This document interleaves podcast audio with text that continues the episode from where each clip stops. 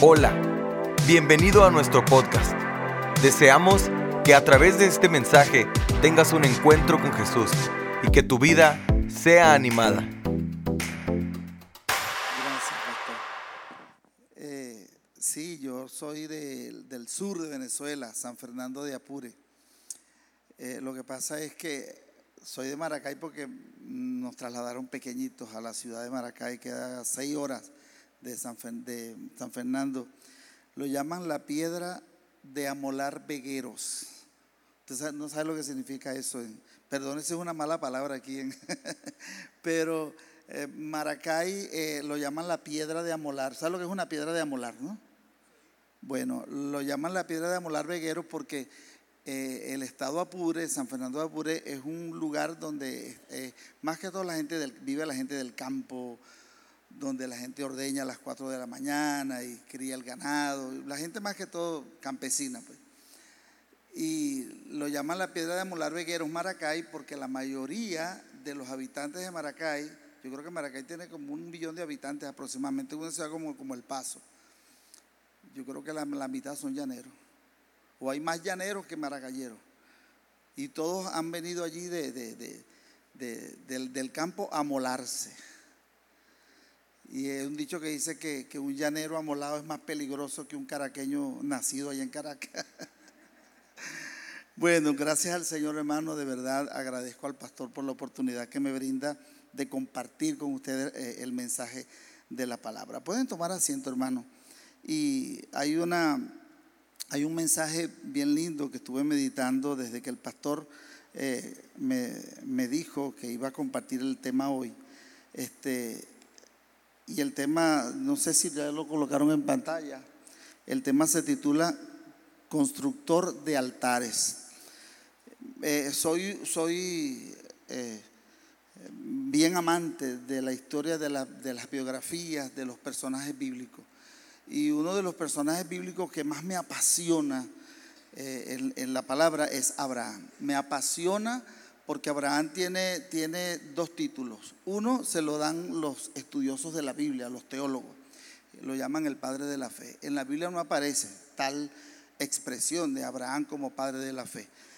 Pero sí aparece un nombre que el mismo Dios, en la única parte donde Dios dice, Abraham mi amigo, donde Dios dice, Abraham mi amigo, el único, la única persona en esta tierra a la cual Dios llamó Abraham mi amigo. Oye, imagínense usted ese título.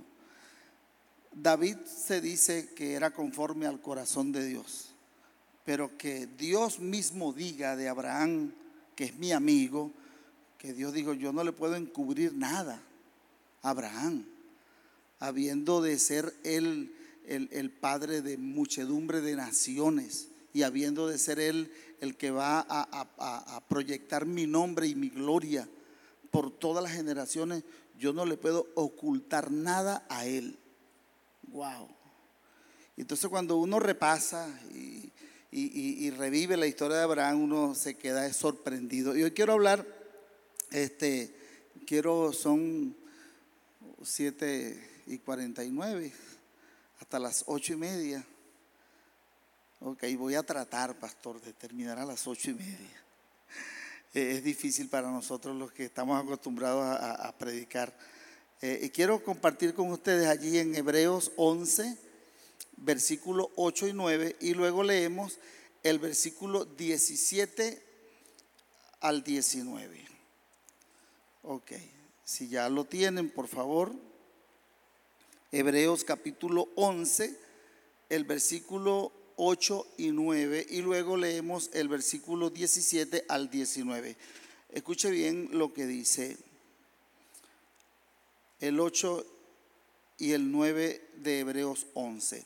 Por la fe Abraham, siendo llamado, obedeció para salir al lugar, al lugar que había de recibir como herencia y salió sin saber a dónde iba.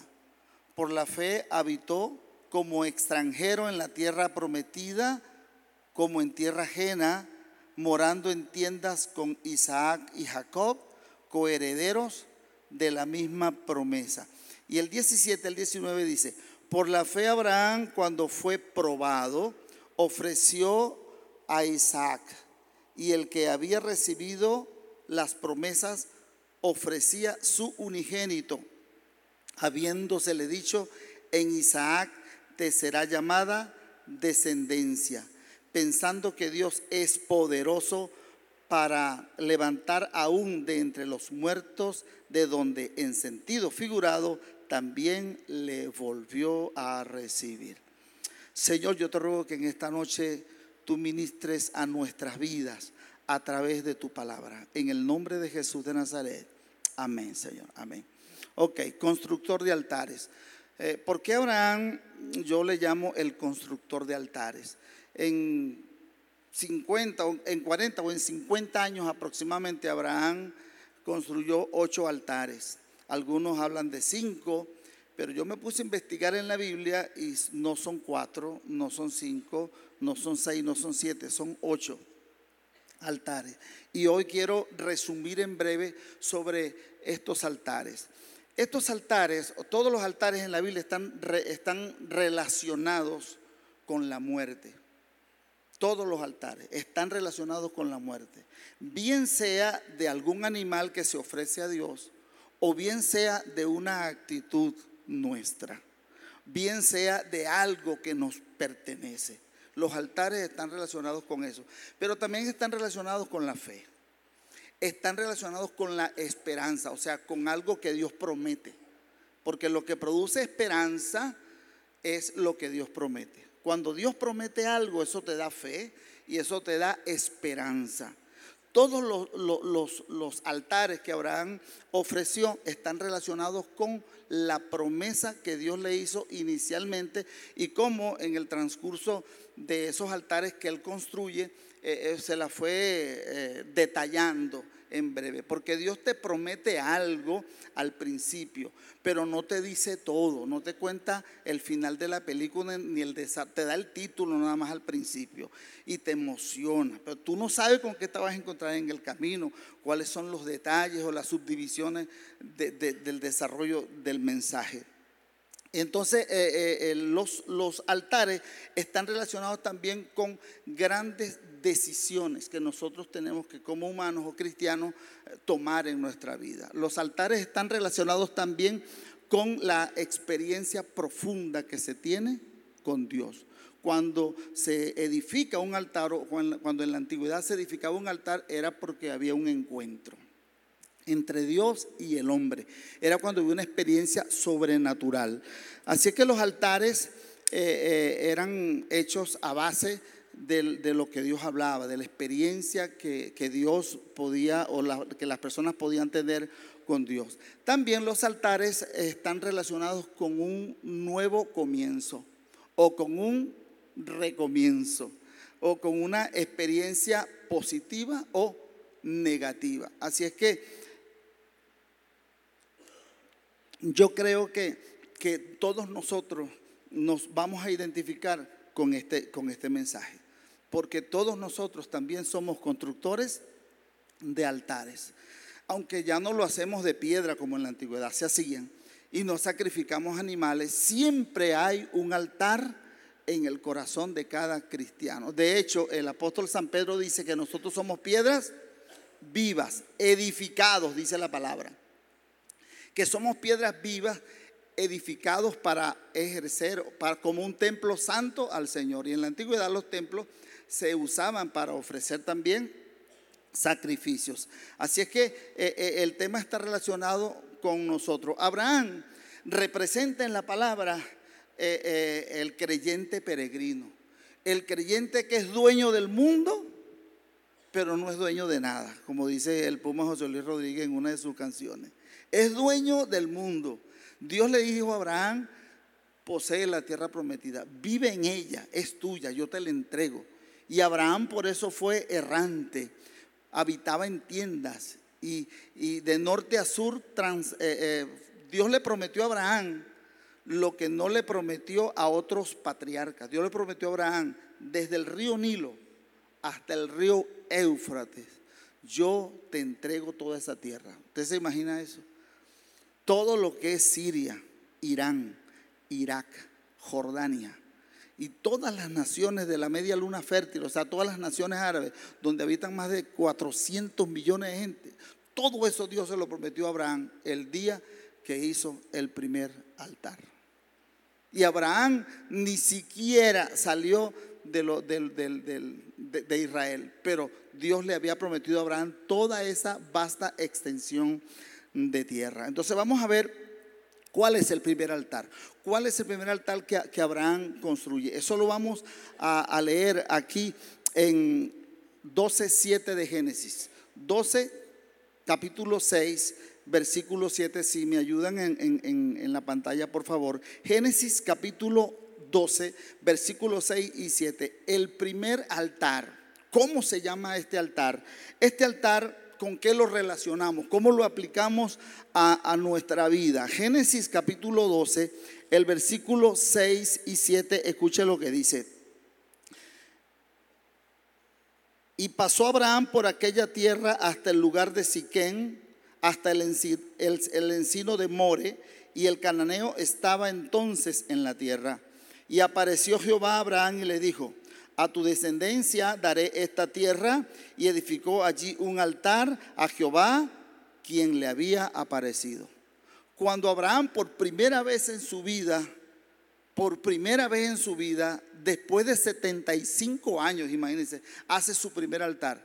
Dios lo llama a los 75 años. Sara tenía 60 aproximadamente. Y es allí cuando Abraham por primera vez tiene una experiencia de que Dios se le aparece. Porque cuando Dios le habla a Abraham estando eh, en, en Babilonia, no se le aparece. Simplemente Abraham escucha una voz. Porque las experiencias con Dios son en orden creciente. Primero Dios te habla y después se te aparece. Dios va haciéndote crecer en niveles a medida que tu experiencia espiritual se profundiza. Dios es maravilloso en ese sentido. Escuchó la voz cuando Dios le dice, sal de tu tierra, sal de tu parentela a la tierra que yo te mostraré. Y dice que Abraham salió sin saber a dónde iba. Porque Dios le dijo, a la tierra que yo te mostraré. O sea, Abraham sale por fe, sabe que va para la tierra de Canaán, pero dice la escritura que no tenía GPS, porque no sabía a dónde iba. Eso es fe. Abraham en ese momento no construye el altar. Abraham dice, yo voy a construir el altar cuando llegue allá. Porque así somos nosotros los seres humanos. Los altares se construyen cuando tú tienes la evidencia, cuando tienes eh, eh, los pelos en la mano, como dicen. Cuando tú tienes la certeza, entonces allí Abraham construye el altar. Y cuando él construye, cuando Dios le habla, entonces él construye el altar. Y ese, e, e, este altar yo lo llamo el altar, el altar de la, de la, de la, de la gratitud. El altar del nuevo comienzo, el altar de cuando tú llegas. Yo me imagino a nuestros hermanos centroamericanos cuando llegaron aquí, cuando pasaron el río, cuando están acá, oye, llegué a la tierra prometida. Sabes que las tierras prometidas, todos nosotros tenemos una tierra prometida. Las tierras prometidas, eh, mucha gente cree que es gloria y bombos y platillos. Y le gusta que, no sé si usted ha visto la, sé que muchos han visto cuando apretan el botoncito y que cae la lluvia dorada de papelillos. La tierra prometida no todo el tiempo es así. Abraham allí, al parecer, cuando estuvo allí, Dios apretó el, botoncito y cayó la lluvia de papelillos dorados y yo creo que Abraham se contentó mucho y construyó un altar al Señor y estaba allí consagrado a Dios. Y entonces dijo, bueno, esto está, me, gusta, me gusta. Eh, eh, estoy en la tierra prometida. Este, Dios está cumpliendo la, la, parte del trato, lo que Él me habló allá. Yo tuve que dejar mi tierra, tuve que dejar mi papá, tuve que dejar mi familia, tuve que dejar mi parentela, tuve que dejar mis amigos, tuve que dejar mis negocios. Y llegué aquí a este lugar. Vale la pena hacer un altar para el Señor. Aleluya, gloria a Dios. Y todos estamos, y todos estamos chéveres, todos estamos bien acá. Y la escritura dice que Abraham de allí se mueve a otro lugar. Vamos a ver el segundo altar. El primer altar, ¿cómo se llamó? El altar de la gratitud, el altar del nuevo comienzo. Llegué al llegadero, llegué al lugar pues donde, donde Dios me prometió y, y, todo va bien, todo va viento en popa. En el segundo altar, este altar yo lo llamo el altar de la invocación a Dios. Eso está en Génesis, el capítulo 12, versículo 8. Dice así la palabra. Luego se pasó de allí a un monte al oriente de Betel y plantó su tienda teniendo a Betel al occidente y Jai al oriente. Y edificó allí altar a Jehová e invocó el nombre de Jehová. El hombre se muda. Oye, me parece bien el lugar donde estoy, me voy a pasar a otro lugar, un lugar más estratégico. Dice la escritura que buscó un monte. Nosotros los cristianos siempre debemos buscar los montes, porque los montes son estratégicos, porque tú tienes una visión más amplia de las cosas. Hay que buscar la altura, hay que buscar los lugares donde tú puedas tener una visión más alcanzable, más extensa. Y la escritura dice que Abraham se mudó a ese lugar y ahí estaba muy cómodo, imagínate, en el monte estaba en una montaña, allí plantó su tienda y allí se sentía, yo me imagino pues, eh, el, rey de aquel lugar, el hombre más importante de aquella eh, comarca. Y la escritura dice que Abraham comete un error. No dice que comete el error literalmente, pero cuando yo estudio la, la parte, ¿no? Cuando llega el momento que tú estás allí e invocas el nombre del Señor. Abraham primero edifica un altar y no invoca el nombre de Dios. Simplemente edifica un altar y ofrece un sacrificio al Señor, pero no invoca al Señor. En el segundo altar dice que invocó a Jehová por su nombre, dice la Biblia. En, la antigüedad no se conocía, en los tiempos de Abraham no se conocía a, a Dios como Jehová, sino como Elohim, que significa dioses. Yo no entiendo cómo los hebreos pueden decir Elohim, que significa dioses, cuando ellos no creen en la Trinidad Divina. O si creen, no la creen como nosotros la creemos. Pero ellos saben que Dios este, tiene una forma plural en el hebreo de escribirse. Y Abraham invocó a Dios por ese nombre, por Elohim. Quiere decir que estableció una conversación y entró en comunión íntima con Dios. Cuando dice invocó a Dios, la palabra invocar significa llamar a gritos. Eso es lo que significa invocar. Invocar significa llamar a gritos. Quiere decir que Abraham alzaba su voz e invocaba el nombre del Señor. Yo no sé si usted ha invocado el nombre de Dios a gritos, de rodillas. Yo no sé si usted en, en, su altar familiar o en su altar personal, en su altar privado, yo no sé si usted invoca el nombre del Señor, pero yo lo he hecho. Y lo he hecho en momentos emocionantes de mi vida o en momentos muy crudos de mi vida, en momentos muy lamentables de mi vida. Lo cierto es que tiene que haber un, un, estado emocional para que se invoque el nombre personal de Jehová. Y la escritura dice que Abraham lo invocó. Quiere decir que Abraham estaba creciendo, porque los altares te hacen crecer. Los altares son momentos que te hacen crecer, te hacen elevarte. Y Abraham estaba allí en una posición alta y en, en ese altar, que lo llama el altar de la invocación, entra en comunión y en intimidad con Dios. Y aunque estaba en un lugar alto, y aunque estaba en la tierra prometida, Abraham comete el error. Cuando, cuando leemos en el versículo 9, lea conmigo por favor, dice, y Abraham partió de allí caminando y yendo hacia el Negev. ¿Sabe usted que el Negev es la parte sur? Oiga bien, la palabra Negev en hebreo significa parte sur o el sur de la, de la, de la zona donde Dios le había enviado. Dios no había enviado a Abraham para el Negev. El Negev era la costa del Nilo. ¿Qué le parece? ¿Qué iba a hacer Abraham para la costa del Nilo?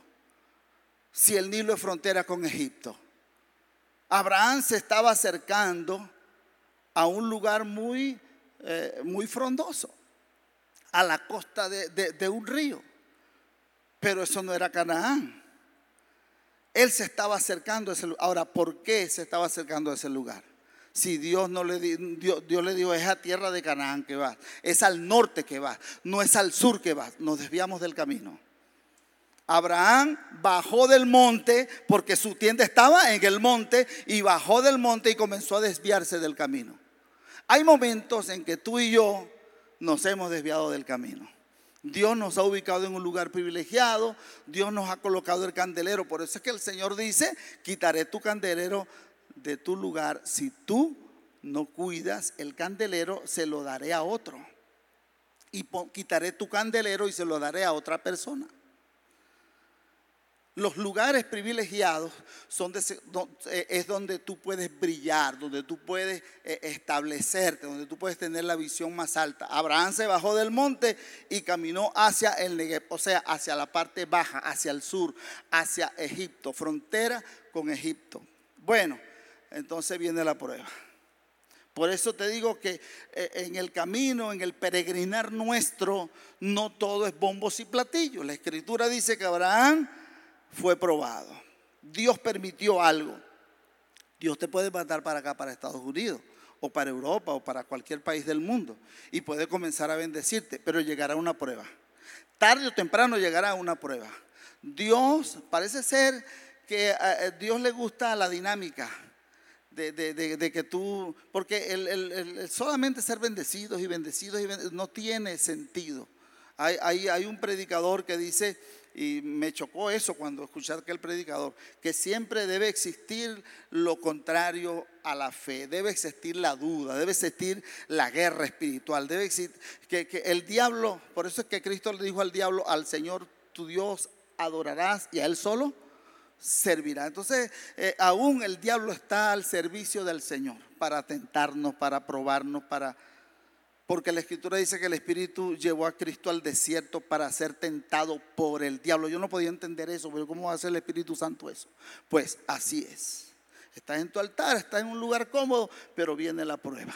Y la escritura dice, entonces hubo el versículo 10 del, del 12, entonces hubo hambre en la tierra. Y descendió Abraham a Egipto para morar allá porque era grande el hambre en la tierra. Vino la prueba, vino el momento. Estaba Abraham, dijo, bueno, voy a, estacionarme en otro lugar. Este lugar no es para mí. La situación está muy crítica aquí en este lugar. Quizás esto choque con nuestra vida estando allá en nuestro país. Pero es como yo le dije a ciertos venezolanos, y siempre les escribo, algunos venezolanos Dios les habló para que salieran. Y Dios los bendijo en su salida. Y lo está bendiciendo en algún país del mundo donde están. Porque llegó el hambre a Venezuela, llegó el desempleo a Venezuela, se alborotó la delincuencia, qué sé yo. Pero otros simplemente Dios les dijo que se quedaran. Si son cristianos, allá no pasarán hambre. Si son cristianos y tienen fe, allá Dios los sostendrá. Si son cristianos y tienen la certeza, mire, porque Dios te puede bendecir en el lugar donde hay escasez. Donde muchos tienen escasez, Dios te puede bendecir allá. Y puedes sufrir hambre en el lugar donde todos tienen abundancia. Todo es que tú te muevas en la voluntad y en las promesas del Señor. Edifica un altar cuando Dios lo haga y muchos van a murmurar y muchos van a criticar. Te fuiste del país, tú no amas a tu país.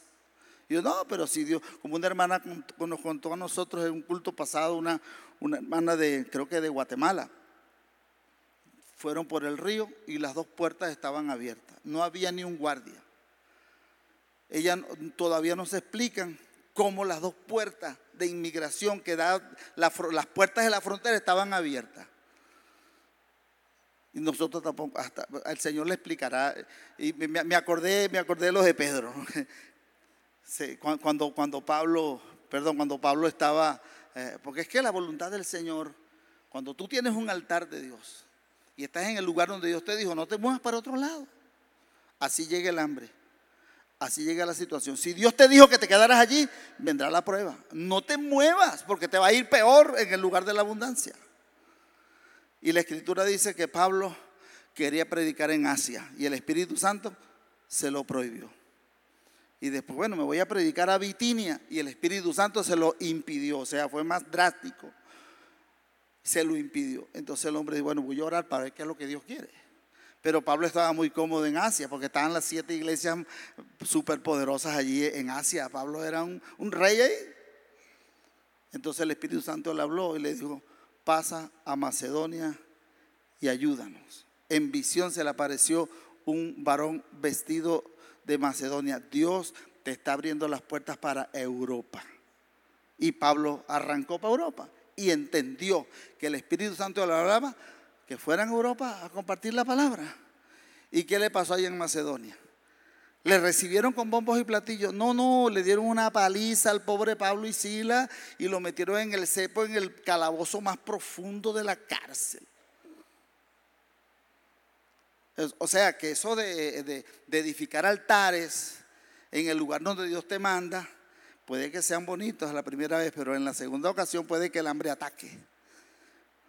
Así es que vendrán pruebas, vendrán luchas, pero si Dios te mandó, no te muevas, quédate allí, quédate allí. Ten la certeza, ten la seguridad, ten la fe de que Dios está contigo y que el Señor hará cumplir lo que ha prometido. Bueno, llegó el hambre, ¿Qué pasó en, esa, en, ese desvío? Bueno, se perdió la fe. Segundo, la mentira, la cobardía. Mi amor, tú eres una mujer hermosa. El faraón y sus príncipes se van a enamorar de ti, me van a cortar la cabeza. Yo te entrego, pero tú me salvas la vida. ¿Usted le haría eso a su esposa? ¿Usted le haría eso a su esposa? ¿Usted entregaría a su esposa? a unos impíos incircuncisos para que hagan de ella lo que quieran, para el sinvergüenza salvar su pellejo y ser bendecido. Pues eso hizo Abraham. No solamente le falló la fe, no solamente se movió del lugar para el lugar donde, donde Dios le había dicho que no se fuera, sino que también mintió, eh, eh, eh, fue un cobarde. Y no se construye un altar, porque en, Egipto no se construyen altares. En los lugares donde tú no, no has sido enviado por Dios, no se construyen altares. No hay moral para construir altares en Egipto. Y Egipto representa el lugar del mundo, representa el lugar sin Dios y sin esperanza, el lugar de impiedad, el lugar donde no hay temor a Dios. Allí no hay altares, allí no se construyen altares. Bueno, Abraham aprendió la lección. Dios, Dios, le ha prometido a Abraham y le ha prometido a Sara. Y cuando van a apoderarse de Sara, Dios dice, bueno, tengo que defender a mi siervita Sara, que no es culpable de la cobardía, de la mentira y de la sinvergüenzura de este, de este falto de fe, que está en el sitio donde yo no le mandé. Y Dios entonces le habla a Faraón, si la tocas, te mueres. Y entonces un, Dios, Dios recibiendo, un impío recibiendo revelación de Dios, entrégasela porque ese es el esposo de Dios. Cuando un impío reprendiendo al cristiano, el impío almándole un lío al creyente, como se te ocurre, casi que me hace. Y entonces Dios salva a Sara. Y dice la escritura que el hombre asustado le dio riquezas, oro, plata y, y muchas bestias a Abraham. Abraham se hizo rico a costillas de Sara. Y Abraham sale muy enriquecido, pero con la cabeza gacha. Sale avergonzado de Egipto.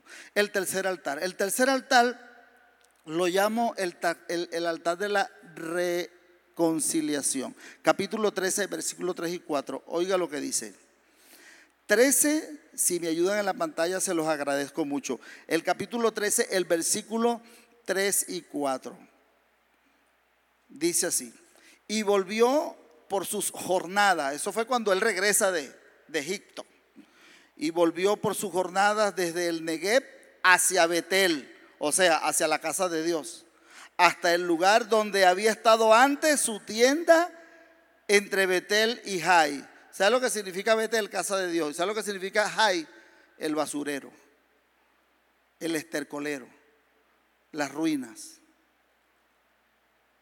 Y la escritura dice que Abraham vivía entre la casa de Dios y las ruinas. Estaba en el centro de la mitad del medio, como dice. no estaba decidido, pero allí se quedó en ese lugar. ¿Dónde regresa Abraham? El versículo 4 lo dice. Regresó al lugar del altar que había hecho allí antes y invocó allí el nombre de Jehová. Tuvo que reconstruir el altar. ¿Por qué abandonó ese lugar y se fue a Egipto? Porque llegó el hambre. Regresó de nuevo al lugar. Tú regresas al lugar de donde saliste y vas a, a, reconstruir de nuevo el altar que antes edificaste. Y yo me imagino que allí invocó el nombre de Jehová, pero fue con lágrimas en sus ojos, con arrepentimiento. Allí tuvo que arrepentirse. En la vida, yo no sé cuántas veces le ha pasado a usted, cuántas veces nos ha pasado de que hemos tenido que reconstruir el altar que antes habíamos abandonado. Levanten la mano, no tenga pena. A mí me ha tocado reconstruir varias veces ese altar, volver de nuevo al sitio de donde comencé, donde tenía la promesa y comenzar otra vez. Y la escritura dice que Abraham entonces invocó el nombre de Jehová. Vamos a ver ahora rápido el cuarto altar. Lo llamo yo el altar de la esperanza y el establecimiento. 13, 17 al 18. Resulta, antes de leer este texto, o vamos a leerlo primero para explicarle el contexto y entenderlo un poco. Mira lo que dice el 16, el, perdón, el capítulo 13, versículos 17 y 18. Dios le dice a Abraham, levántate, ve por la tierra a lo largo de ella y a su ancho, porque a ti la daré Abraham pues removiendo su tienda vino y moró en el encinar de Manre que está en Hebrón y edificó allí altar a Jehová. ¿Por qué Abraham edifica este altar? Ah, bueno, porque había mucha prosperidad. Después que el hombre regresa de Egipto y reconstruye el altar y se reconcilia, dice la escritura que la bendición era tan grande, tan grande, que el chicle lo llaman en Venezuela o el pegoste lo llaman por allá en, en Apure el pegoste de, Lot. Porque Abraham, Abraham tenía fe, pero no tenía mucha, ¿sabe? Algunos lo llaman el padre de la fe. Pero si Abraham hubiese sido el padre de la fe y el padre de la obediencia, no se fuera llevado a Lot, porque Dios le dijo, sal de tu tierra, sal de tu parentela. Pero siempre hay un pegoste que no. Ay, que me da lástima, que el sentimiento, que la cosa, que oye, que, que el perrito, que el gato, que la mascota. Hay muchas cosas que nos desvían de, lo que es la obediencia. Y, Dios no está de acuerdo con sentimentalismo. Dios no está de acuerdo con el sentimentalismo. Pedro le fue con aquel sentimentalismo al Señor. Señor, no permite que te pase esto, que tal, que sé yo, que cómo hace posible que apártate de mí, Satanás. Dios no está de acuerdo con sentimentalismo. Ni siquiera con él mismo. Él iba llevando su cruz y la mujer llorando al lado de él. ¿Qué hace usted llorando por mí? Yo lo que voy es para adelante, a morir por la humanidad. Siento gozo y, porque la escritura dice que se entregó con el gozo del Espíritu por nosotros. El sentimentalismo entorpece la obra de Dios, así sea muy bonito, así, así a ti te parezca contrario a lo que estoy diciendo. Pero la escritura dice que, que, eh, eh, que Abraham, cuando está en aquella bendición, era tan grande la bendición, que este muchacho llamado Lot, del cual él tenía un su sobrino querido del alma, mi hermano murió, yo tengo que agarrar el sobrino. Pues Dios no le dijo que hiciera eso, pero él se fue con su sobrino. Y la escritura dice que hubo tanta, tanta bendición que Lot, ya grande ya, como un hijo de Abraham, comenzó a enriquecerse también. Entonces los pastores del ganado de Lot y los pastores del ganado de Abraham se peleaban, había rencillas entre ellos. Y entonces Abraham se dio cuenta, no, aquí va a haber una pelea empresarial entre, entre capataces de, Lot, y, que es como mi hijo y, mi gente que yo tengo encargada de mi ganado. Lot, vamos a hacer una cosa, agarra tú a donde tú quieras. Si tú te vas a la izquierda, yo me voy a la derecha. Si tú te vas a la derecha, yo me voy a la izquierda. Abraham ya había madurado. Abraham dijo, yo no me muevo si Dios no me habla, porque los que hemos recibido un batazo en la frente, un palo cochinero, como dicen en mi país. Allá en, Egipto, Abraham, Abraham, venía de sufrir una pela y una vergüenza. Y yo, ¿qué va? Yo espero que Dios me abra. Eh, Lot, escoge tú, agarra tú donde tú quieras. Y la escritura dice que Lot escogió lo más hermoso, lo más frondoso la orilla de todo el río Jordán. Y Abraham le dejó el hueso, como dice. Después que Lot escoge todo y se va con su, con su gente, la escritura dice que Dios le habla entonces a Abraham. Abraham, ahora, y tú no vas a hablar, Abraham, tú no vas a escoger por fin.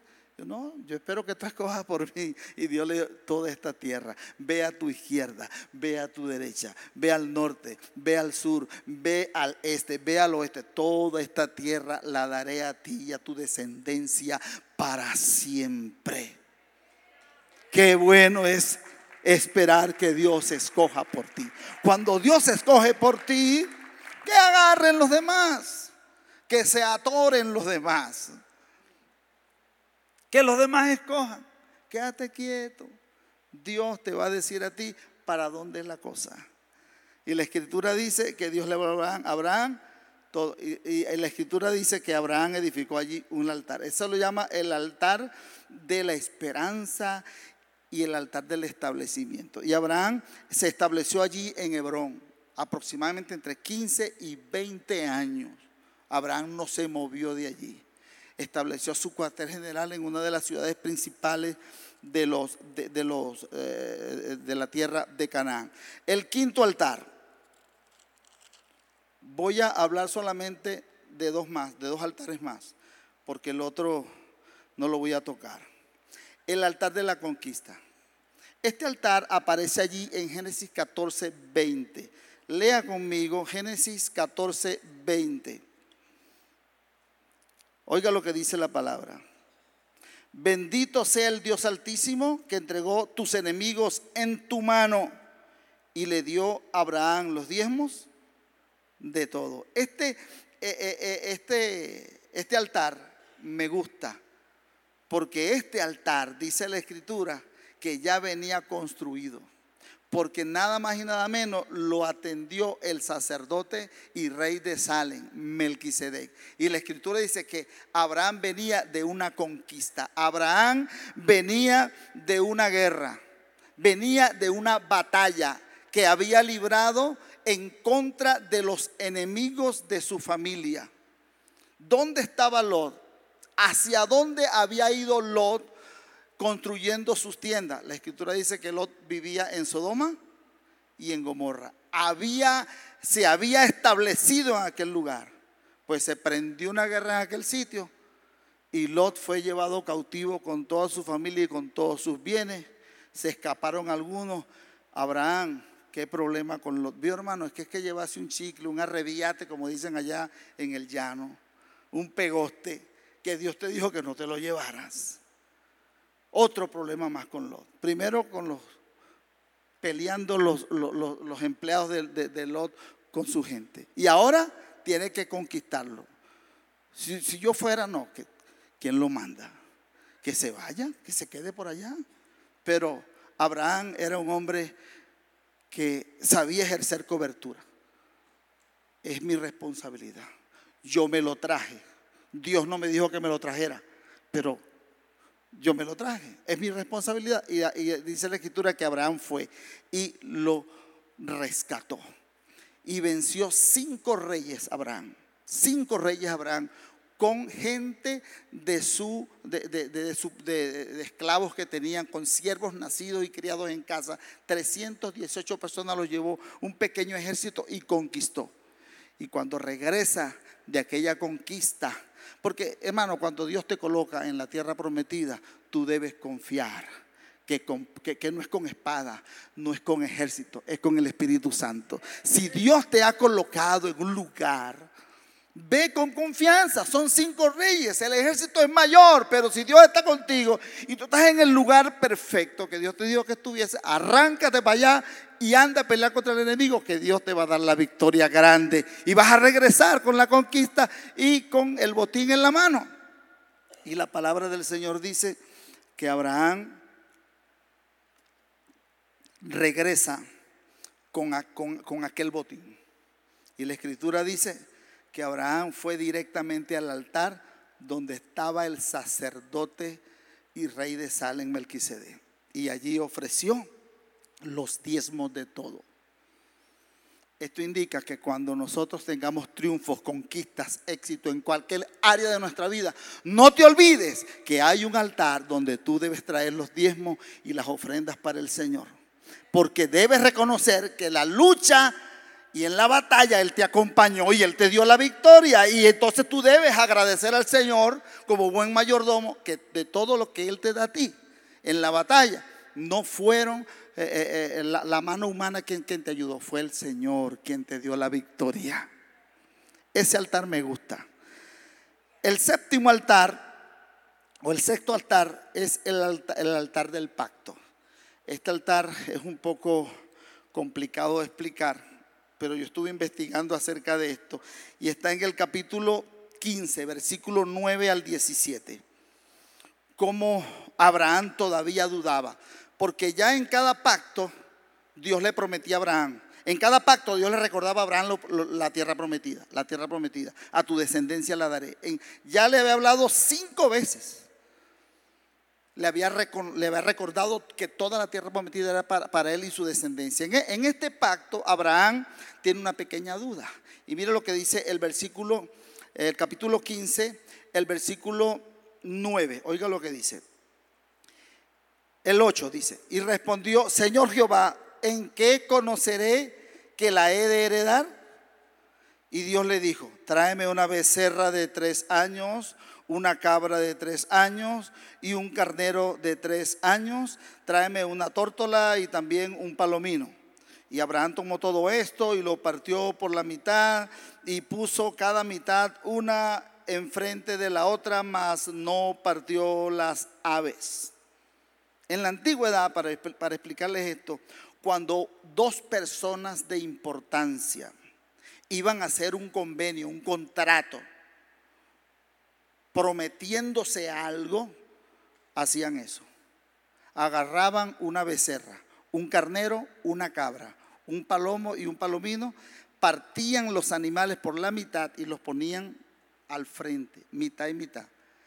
Y cada uno de los contratantes, de los que iban a hacer bien sea comprar un terreno, comprar unos animales, hacer un convenio comercial, esas dos personas se tomaban de la mano y caminaban por el medio de esos animales partidos y se prometían el uno al otro las señales pues del, del convenio. Abraham, oye, pero Dios está actuando como un hombre. Dios está actuando según las costumbres contractuales de aquel tiempo. Y Abraham sabía lo que tenía que hacer, partió los animales. Y Abraham esperando que Dios se apareciera. Y esperando que Dios apareciera. Y esperando nada. Hasta que llegó la noche y Abraham tuvo miedo. Abraham tuvo temor de que Dios no se hiciera presente. Y la escritura dice que ya entrada la noche sucedió que puesto el sol, el versículo 17, y ya oscurecido, se veía un horno humeando y una antorcha de fuego que pasaba por entre los animales divididos. Y aquel día hizo Jehová un pacto con Abraham diciendo, a tu descendencia daré esta tierra desde el río de Egipto hasta el río grande, el río Éufrates. Dios le prometió los límites. Aquí en este pacto Dios le establece los límites de extensión de la tierra y le habla claro. Y más en el contexto anterior está todos los detalles de ese pacto. Hermano, cuando Dios quiere confirmarte un pacto, usa incluso términos humanos para que nosotros podamos entenderlo. Y aquí usó términos humanos, contractuales que se usaban en aquel tiempo. Y Dios también lo hará contigo. Dios también te promete. Mire, porque Abraham, ¿y en qué conoceré que yo voy a heredar esta tierra? Abraham quería tener eh, eh, evidencia en la mano. Tengo tu palabra, pero no tengo el documento. Tengo la palabra tuya, tengo la promesa, yo la creo, pero necesito algo evidente, necesito un vellón, necesito una prueba. Ah, ¿quieres prueba? Búscate la becerra, búscate el carnero y búscate la cabra y búscate los animales. Pártelos por la mitad porque yo voy a pasar por allí. Y en la noche pasó como una antorcha encendida. Jehová pasará por en medio y te dará señal y evidencia de que Él es verdadero, de que Él cumple lo que promete. Aleluya. Él cumple lo que promete. Él lo hará realidad. Y por último, con esto termino. Génesis 22, 9. Este, este, este es la mamá de los altares o el papá de los altares. El altar del sacrificio. El altar cuando Dios actúa en contra. Escucha bien lo que te voy a decir. Pensé para escribirlo y para decirlo más. Es cuando Dios actúa en contra de todo lo que te ha prometido.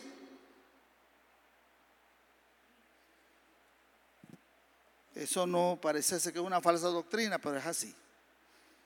Cuando Dios actúa en contra de su propia promesa, cuando Dios actúa en contra de su propia palabra, cuando Dios actúa en contra de tu esperanza, wow. Yo recibí esto, hoy lo recibí. Porque yo he leído este mensaje muchas veces, pero hoy recibí esto.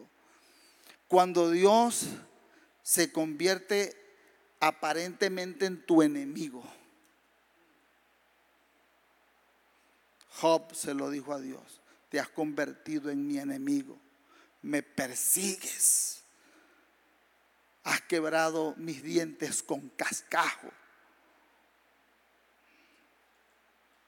Maldigo el día en que yo nací y maldigo al hombre que gritó ha nacido varón. ¿Qué culpa tuvo ese tipo de que Job haya nacido varón? Porque Job tuvo que maldecir a ese hombre. Pero la prueba era tan grande, era tan terrible. Cuando Dios se opone para darte el doble. Cuando Dios se opone a probar tu fe al máximo nivel. Ah, ¿te gusta construir altares? Vamos a ver si te gusta este. Porque hablar en un hombre consagrado. No le podía hablar el Señor. No, le, no podía cambiar de sitio porque inmediatamente construyó un altar y ofreció un sacrificio a Dios. Ah, te gusta construir altares. Aquí te va uno, pues. Abraham, levántate. Dame a tu hijo, tu único hijo.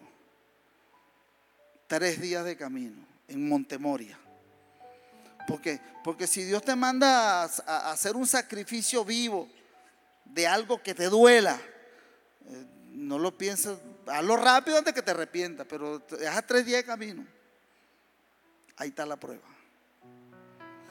Y yo he visto películas donde Abraham maldice y va renegando por el camino, cómo se le ocurre a Dios. No, la escritura no dice eso.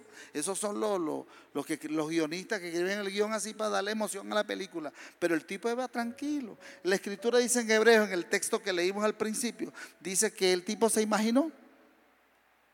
Nada, lo mato, lo ofrezco en holocausto. Y de la ceniza, Dios lo resucita. Porque lo que Dios me dijo primero, es lo que vale. Usted puede creer eso así, así como yo se lo estoy diciendo. Pues Abraham lo creyó así. Abraham eh, le dijo a los tipos, mire, espérenme aquí, iremos, sacrificaremos, haremos el holocausto. Holocausto es ofrenda quemada total. Ni las tripas, ni la ceniza nada más, todo, en sacrificio entero. Después que lo sacrifique después que esté vuelto ceniza, ahí me quedo hasta que Dios, yo lo voy a ver levantarse otra vez. Y dice que en sentido figurado, Abraham lo recibió en su mente. En su imaginación, Abraham lo recibió. Y Abraham caminó tres días. Y el muchacho con, el, con, con la leña en el lomo. Pobrecito, lo iban a matar y el papá lo ponía a cargar la leña de una vez. E, eso, eso lo llamo yo en un mensaje cavando su propia tumba. Y cuando llegan allá, Abraham de una vez levanta el cuchillo, lo va a degollar, el ángel lo detiene. Ese es el altar del sacrificio vivo. El altar donde tú creces a máximo nivel. El altar donde tú puedes creer lo que Dios te dijo primero, no importa que lo que te diga después vaya en contra de eso mismo. Cuando Dios se opone a todas las promesas que te ha hecho, pero lo que vale es lo primero, lo primero que está escrito. Puede venir un documento. Estuve leyendo algo acerca de las peleas que tienen las naciones por, por los territorios. Venezuela tiene una, zona en reclamación que es, eh, que es con Guyana inglesa. Y hay un documento del año 1700, yo no sé cuánto, que dice que esa tierra nos pertenece a nosotros. Pero hay otro documento posterior, que, porque eso, eso, es colonia británica. Un documento posterior donde los británicos dicen que eso está anulado, que tal, qué sé yo. Y nosotros los venezolanos estamos agarrados de lo primero. Lo primero es lo primero. Lo que llaman el laudo arbitral. Entonces, Dios cuando combate tu fe, cuando combate tu esperanza, cuando te choca y te dice, dame esto, tú le dices, está bien, yo te lo entrego. No hay problema, yo pago el precio. Cuando, e, eso sí, no te vayas a asustar. Que Dios le pidió el hijo a Abraham, porque Dios sabía que Abraham lo iba a hacer. Abraham sabía la actitud y la fe y el nivel que tenía ese hombre. Ya había construido muchos altares y ya estaba preparado para esa prueba. Por eso él dijo, iremos, sacrificaremos y volveremos. ¿Puede usted decir eso conmigo? ¿Puede usted decir, ponerse de pie y decir conmigo, yo iré al lugar, diga conmigo, yo iré al lugar que Dios me prometió y volveré con la victoria en la mano. Denle un aplauso al Señor. Deseamos que Dios haya hablado a tu vida de una forma especial. Si deseas saber más sobre este ministerio, visita nuestra página www.canticonuevo.tv y nuestras redes sociales Cántico Nuevo EP. Y recuerda, tus mejores días están por venir.